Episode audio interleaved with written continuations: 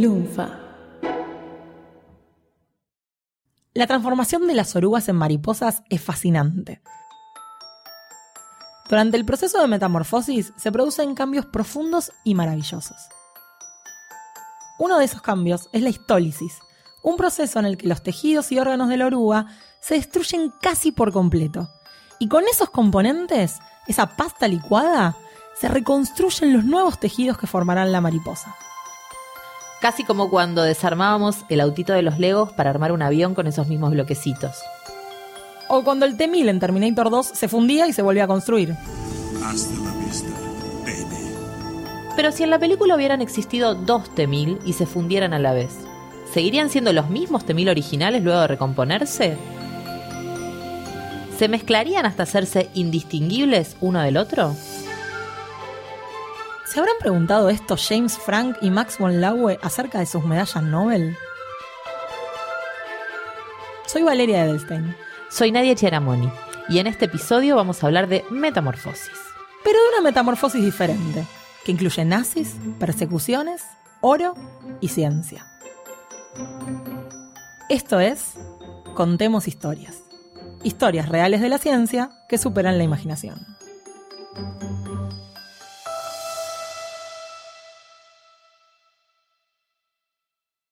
Este episodio está auspiciado por Penguin Random House Audiolibros. Ay, por el amor de Bor, no hay forma de que me ponga al día con todos los libros que quiero leer.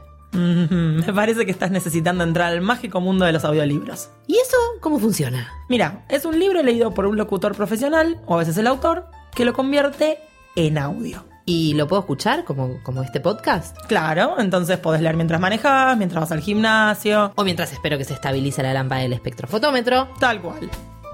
Entrás a contemoshistorias.megustaescuchar.com.ar y listo. Eh, ¿Cómo? Ay, perdona, no lo escuché, estaba con un audiolibro. Es 1940 y los nazis han invadido Copenhague. El físico Niels Bohr se pasea nervioso por su laboratorio del Instituto de Física Teórica. Tiene apenas unas horas para esconder las dos medallas del premio Nobel que sus colegas Max von Laue y James Frank le enviaron para proteger de los nazis. Esas medallas son una gran amenaza para sus dueños, porque es una ofensa capital enviar oro fuera de Alemania en plena guerra. La Gestapo lo sabe. Y Bohr también.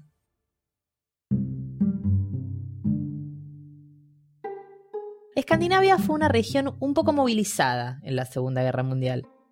Hitler y Stalin ponele que agarraron y jugaron bastante al TEG. Dinamarca y Noruega quedaron para Alemania y Finlandia para Rusia. Y con Suecia parece que se les acabaron las fichas porque quedó ahí neutral. Dinamarca y Noruega eran países un poco difíciles de invadir debido a su ubicación geográfica. Pero Hitler no era una persona que supiese mucho, mucho de límites, así que la invadió igual. Los dos países fueron ocupados por los nazis el 1 de abril de 1940. Dinamarca se rindió inmediatamente, mientras que Noruega se tuvo un poquito más de fe y resistió unos meses más. Como Dinamarca se sometió rápidamente, el Führer se enterneció y trató a los daneses relativamente bien. Por pocos años, después de todo, era el Führer, no era Mandela, ¿no? Dinamarca logró mantener su autonomía, pero era estrictamente vigilada por Alemania.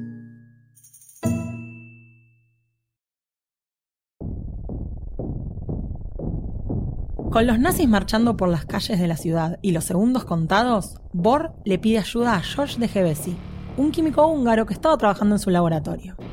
De Gevesi, contagiado por el nerviosismo, sugiere enterrar las medallas. Pero Bohr no está de acuerdo. Después de todo, los alemanes las podrían encontrar fácilmente y descubrir grabados en ellas los nombres de los físicos rebeldes. Sería un peligro para von Laue y Frank.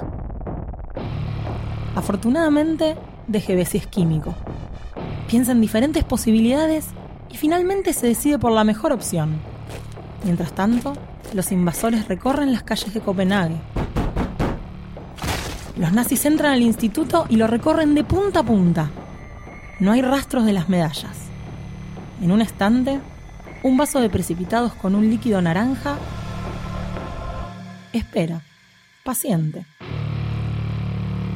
De Gebesi lo sabe. Y Bor también. Niels Bohr fue un físico danés importantísimo. Había sido el arquero de un equipo de fútbol de Copenhague. Según contaban, era un buen arquero, pero era muy usual que se distrajera demasiado. Aparentemente, le hicieron varios goles mientras se distraía pensando en modelos atómicos, vos podés creer. En 1913 publicó el modelo atómico que hoy conocemos como átomo de Bohr y en 1922 recibió un premio Nobel por estos trabajos.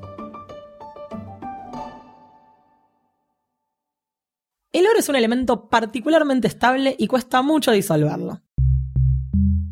Sin embargo, reacciona en algunas circunstancias.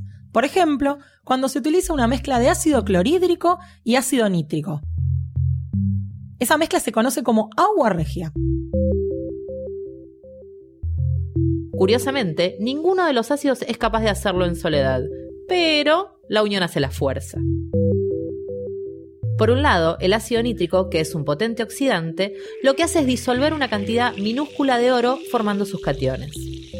Y por el otro lado está el ácido clorhídrico, que lo que hace es aportar iones cloruro que atrapan esos cationes que se van formando con el oro, manteniéndolos en solución. Y eso logra que al final todo termine disuelto.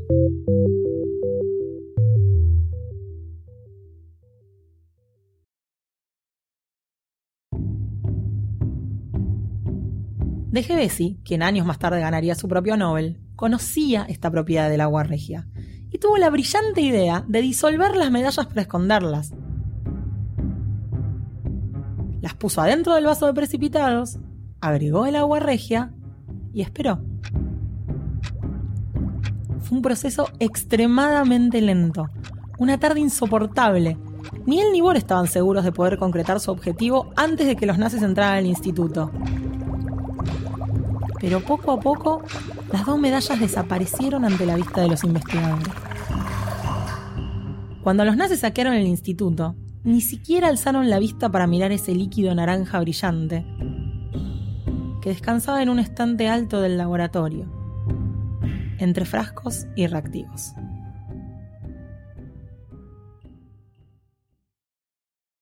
Niels Bohr realizó contribuciones fundamentales para la comprensión de la estructura del átomo y la mecánica cuántica. Ganó el Premio Nobel de Física en 1922. Pero ¿y por qué no disolvió su medalla también? Bueno, porque en 1940, un año antes de la invasión a Dinamarca, la había subastado para ayudar a los damnificados en Finlandia el ganador de la subasta, donó la medalla al Museo Histórico de Dinamarca, donde se exhibe hasta el día de hoy. El tiempo pasó, y tanto Bor como de Gebesi tuvieron que huir. Pero eventualmente la guerra terminó y pudieron regresar a Dinamarca. Volvieron a su maltrecho laboratorio y, sorpresa, encontraron el vaso en su estante, con su contenido inalterado. La química nuevamente vino en su ayuda. De si recuperó el oro de la solución, posiblemente usando algún agente reductor. Y en 1950, la leyenda cuenta que Bohr o alguno de sus hijos se lo envió a la Real Academia Sueca de Ciencias en Estocolmo.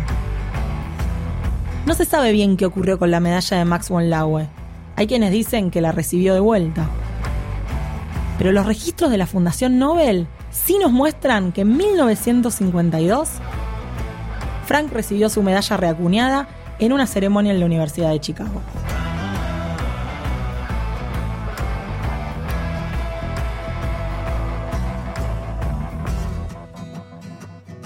Contemos Historias es una producción de Valeria Edelstein, Nadia Chiaramoni y Mariano Payela para lunfa.fm. Podés escuchar todos los episodios en Spotify, iTunes o en tu aplicación de podcast favorita. Pueden seguirnos también en Twitter como arroba valearvejita y arroba nschiara. Y no dejes de entrar a lunfa.fm, donde vas a encontrar un montón de otros podcasts increíbles. Gracias por escuchar y compartir.